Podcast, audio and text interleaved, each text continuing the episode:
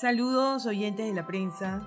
Bienvenidos a Página 2, el podcast del diario La Prensa. Les saluda Mónica Palm, subdirectora del diario. Estoy en compañía de Wilfredo Jordán y Roberto González Jiménez, periodistas de la sección de economía del periódico. Wilfredo además es subeditor. Hoy estamos aquí para hablar de dos temas de bastante interés que tienen un impacto de alguna manera en el consumo y el bolsillo de la población. El primero es el alza de la tarifa eléctrica para los clientes que más consumen. Wilfredo, ¿podrías explicarle a los oyentes qué es lo que ha pasado en relación al subsidio que por los dos últimos semestres estuvo a favor de todos los clientes de las compañías eléctricas? Sí, gracias Mónica y buenos días. Eh, a ver, los subsidios se remontan a 2004 cuando se aprobaron por primera vez aquel fondo eh, tarifario de energía. Este fondo lo que realmente cubría es el aumento del petróleo, cómo esto impactaba en la tarifa. Eh, posteriormente, cada gobierno ha venido creando nuevos fondos, por decirlo de alguna manera. En, a finales del primer trimestre, eh, semestre de 2018, cuando tocaba aumentar o ver, eh, actualizar la tarifa, porque es realmente lo que se hace cada seis meses. Actualizar la tarifa eléctrica, eh, se propuso un incremento para todos los clientes de las empresas distribuidoras, principalmente Edemet y ENSA, que consumían más de 300 kilowatts hora al mes. Esto generó toda una reacción en la población, sobre todo en algunas organizaciones y, empresarios incluso, que dijeron que esto podría provocar un aumento en el costo de servicios y algunos bienes que consume la población. Esto llevó al expresidente Juan Carlos Varela a desistir de ese incremento de la tarifa. Entonces se autorizó un subsidio para ese eh, segundo semestre de 2018 y primer semestre de 2019.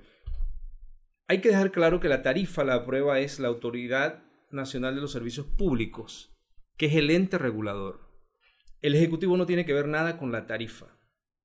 El Ejecutivo a través del gabinete lo que aprueba es el subsidio, lo aprueba o no lo aprueba y incluso decide para quiénes. Lo que aquí se había eh, hecho ya casi tradicional es cubrir hasta los que consumen hasta 300 kilowatts hora al mes. Esto es como el 74% de los clientes de todo el país. Y generalmente son eh, residencias. Hay uno que otro comercio muy pequeño, pero en su mayoría son residencias. Claro, por eso se dice que el subsidio se le ha eliminado es a los grandes clientes. Y aquí tengo una cantidad bastante importante de clientes que ahora no serán subsidiados. En total hay aproximadamente 1.100.000 clientes, dejando claro que clientes son los que facturan a las empresas, porque los usuarios somos todos los que utilizamos energía eléctrica. Em, estos clientes se dividen en las tres empresas distribuidoras, que es eh, Dechi, que cubre Chiriquí Bocas del Toro, eh, ENSA, que cubre una parte de la ciudad de Panamá, Colón y toda el área de la comarca y Darién. El centro del país está cubierto por Edemet. Edemet y Edechi pertenecen al grupo Naturgy, ¿no? Eh, que es la, la, misma empresa. Ese total de clientes es como 1.100.000 y hay 876.820 clientes que no reciben ajustes eh, porque consumen menos de 300 kilowatts hora al mes. Eso aplica para este segundo semestre de 2019. Los 274 mil clientes restantes, que son particularmente de Demet y de ENSA, los de Edechi no tendrían incremento, porque hay un fondo aparte para esa eh, eh, para lo que es Chiriquí es el Toro, que se llama FTO, Fondo Tarifario de Occidente. Eh, lo explico muy rápido qué significa esto. En Chiriquí, usted sabe que están la mayor parte de las hidroeléctricas. Ellos tenían contratos donde la energía relativamente era más, más baja, el precio era más bajo porque eran hidroeléctricas, pero estos contratos eran por largo plazo, 20 años. Cuando estos contratos vencieron, eh, hubo que renovarlos, pero los nuevos contratos traían precios un poco más altos. Entonces el impacto en la tarifa a esos clientes iba a ser muy alto y muchos alegaron que cómo era posible que teniendo ellos allí las generadoras hidroeléctricas, que es una de las energías un poco más baratas y donde hay empresas que ya han pagado todo su costo de inversión y prácticamente eh, el costo que tienen de generación es cero cuando hay agua. Entonces el Ejecutivo creó este fondo, que es un fondo para ellos.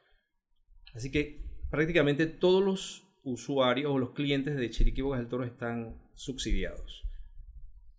En Edemet y ENSA, que es el resto del país, entonces sí no hay subsidio para estos clientes que consumen más de 300 kilowatts hora al mes. Wilfredo, ¿qué reacción has tenido luego de la divulgación de esta noticia? Hay muchos eh, consumidores y clientes que han percibido algún incremento.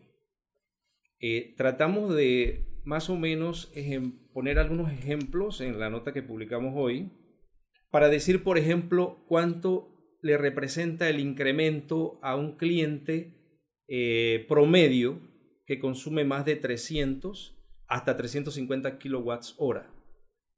Eh, el, consumo promedio de la residencia llega hasta 700 kilowatts hora y a medida que aumenta el consumo de energía, es mayor el incremento. Esto es como una penalización al, a más consumo de energía. Eh, hay una tabla que prepara la Autoridad Nacional de los Servicios Públicos sobre esto y que la, la establece en cada 50 kilowatts hora, es decir, va creciendo de 300 a 350, de 350 a 400, de 400 a 450 y así hasta 700 decía que un ejemplo e, de un cliente que consume entre 301 y 350 es de aproximadamente eh, cerca de 5 dólares. Aquí lo precisamos, pero es 4. Eh, importante también decir que depende de qué empresa. ¿Por qué? Porque ENSA tiene contratos distintos a los que tiene EDEMET. Y cuando se tienen contratos con precios más bajos, por ejemplo, si son hidroeléctricas o alguna energía renovable, eso influye en la tarifa final. Entonces, es posible que los clientes de una empresa tengan un costo más bajo que el del otro dependiendo del contrato.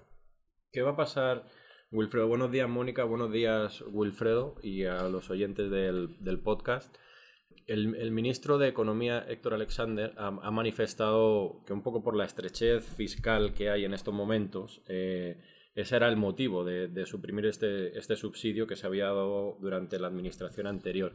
Em, ¿Tenemos, digamos, alguna información sobre qué va a pasar en los próximos semestres? Porque entiendo que este subsidio se aprueba o se aplica semestralmente. En, teoría, el gobierno va a dejar de aplicar este subsidio y entonces a partir de ahora eh, la información que manejamos es que esas tarifas van a seguir echando altas para los clientes que consumen más de 300 kilovatios hora, ¿es así? Claro, es una decisión del gobierno y del gabinete el tema del subsidio. Por ahora no se ha aprobado resolución diciendo que hay subsidio eh, para estos clientes. Es posible, e, es una decisión del Ejecutivo, como dices, hay un plan de ahorro del gobierno y esto, por ejemplo, subsidiar a este grupo de personas representa 47 millones de dólares adicionales.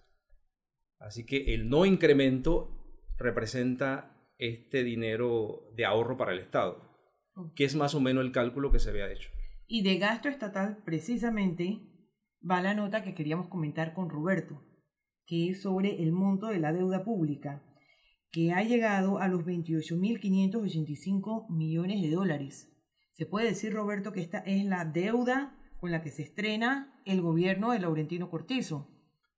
Sí, Mónica, es, la deuda, es la consecuencia del el aumento de, la deuda, de la contratación de deuda que ha habido en las dos últimas administraciones principalmente y de la emisión que colocó el gobierno de Laurentino Cortizo ya el pasado 17 de julio por 2.000 millones de dólares en los mercados internacionales.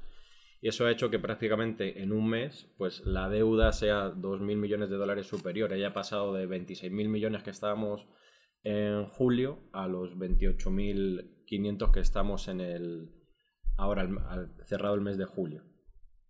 El gobierno eh, tomó esta decisión de salir a emitir deuda para cumplir principalmente una de sus promesas de campaña, que es hacer pagos a proveedores que se les debía dinero desde hace muchos años, entre ellos eh, constructoras, eh, el sector agropecuario, el sector industrial, el sector bancario, al que se le deben millones de dólares por el, subsidio del interés preferencial.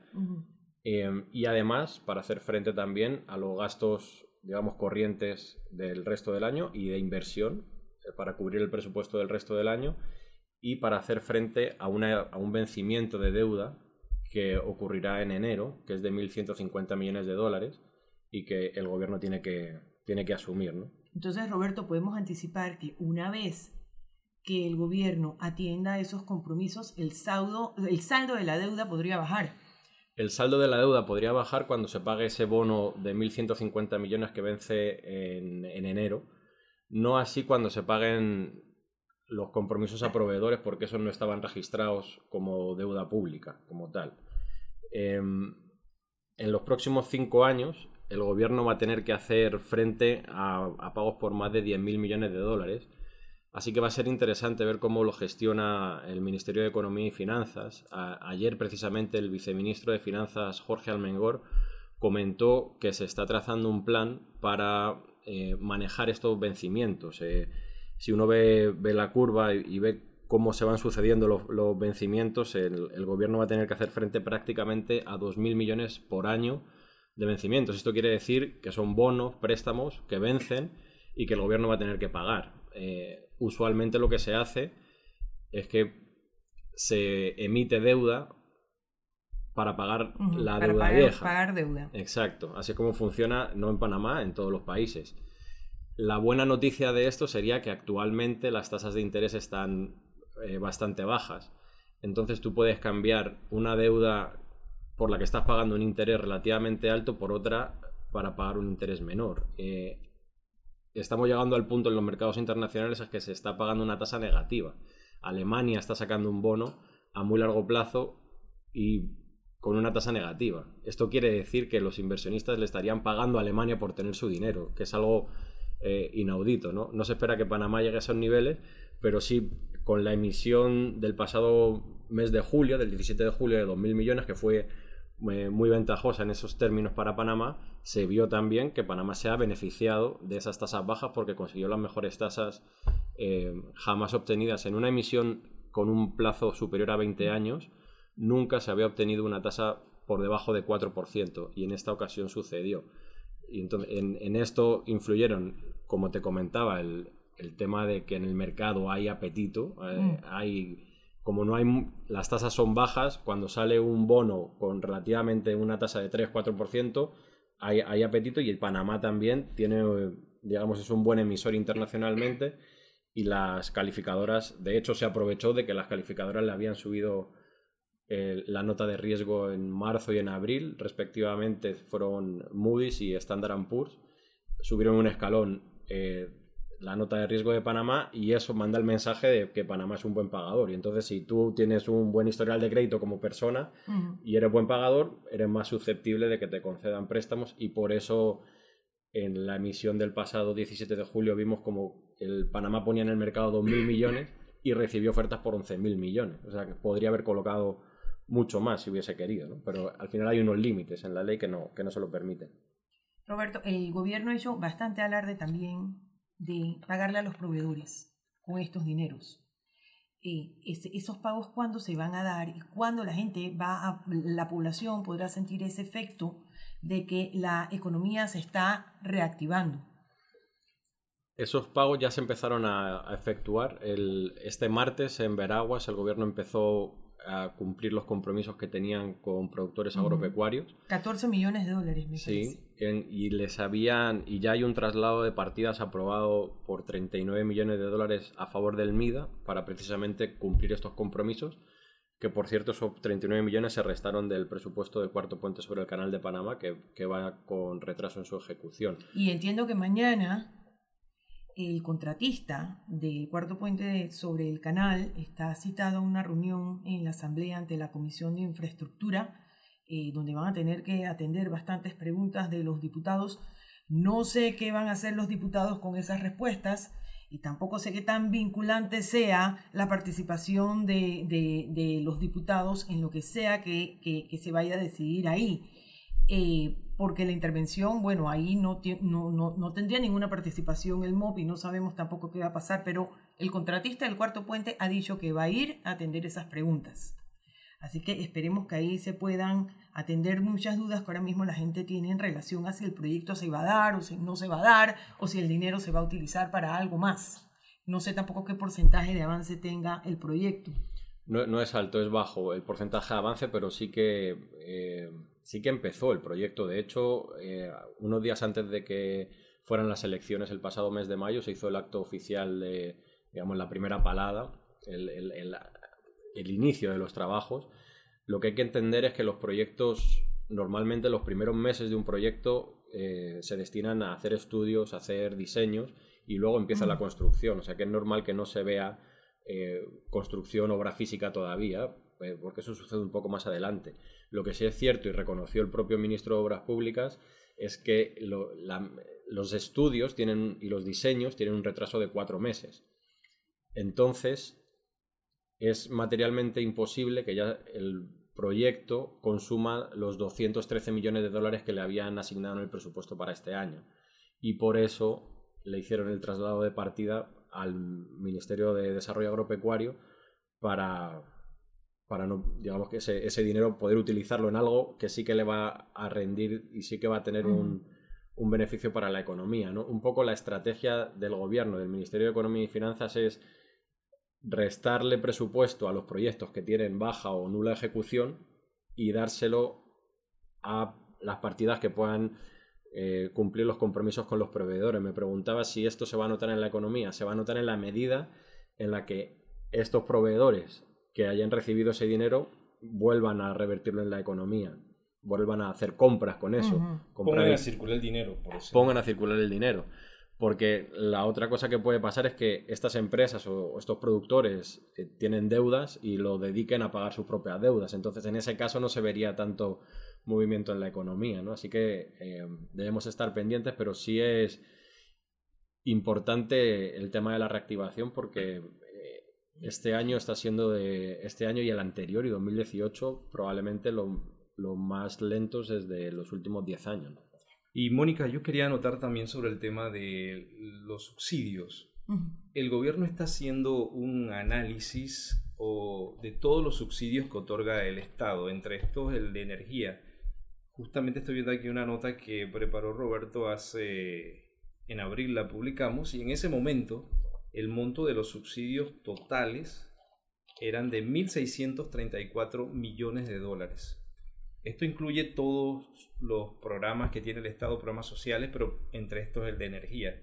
Justamente ayer que había un foro de energía del Sindicato de Industriales de Panamá, hablaba con el secretario de Energía, Jorge Rivera Staff, y me explicaba eso, que están haciendo un análisis para ver y focalizar exactamente a quién le llega eh, este subsidio y como parte del plan de, austeridad que tiene el gobierno. Excelente, Wilfredo, porque eso es lo que siempre se pregunta a la población, si estos subsidios van dirigidos al propósito por el que son entregados o si se desvían para otros asuntos. En todo caso, bueno, hay otro tema de la semana, otro tema importante de la semana que queríamos conversar en este podcast y es sobre la querella penal que presentó la procuradora Kenia Porcel contra la diputada y vicepresidenta de la Asamblea Zulay Rodríguez. Recién nos enteramos que la querella le fue adjudicada en reparto de expedientes a la magistrada Ángela Russo. Así que será ella, la magistrada Russo, la que debe decidir si esta querella penal es admitida o no. Como prueba idónea, eh, la procuradora presentó los tweets de la diputada Zulay Rodríguez. Así que va a ser muy interesante cómo se desarrolla este tema y más aún porque ahora mismo en la Asamblea se está discutiendo un anteproyecto de ley que, entre otras cosas, propone eliminar la prueba idónea como requisito para presentar alguna denuncia contra diputados, ya sea de la Asamblea o del Parlacén, ya sean principales o suplentes. Así que sin más por ahora, nos despedimos. Habló con ustedes Mónica Palm, Wilfredo Jordán, Roberto González. Y con producción y edición de Miguel López. Muchísimas gracias por la atención. Saludos. Bye.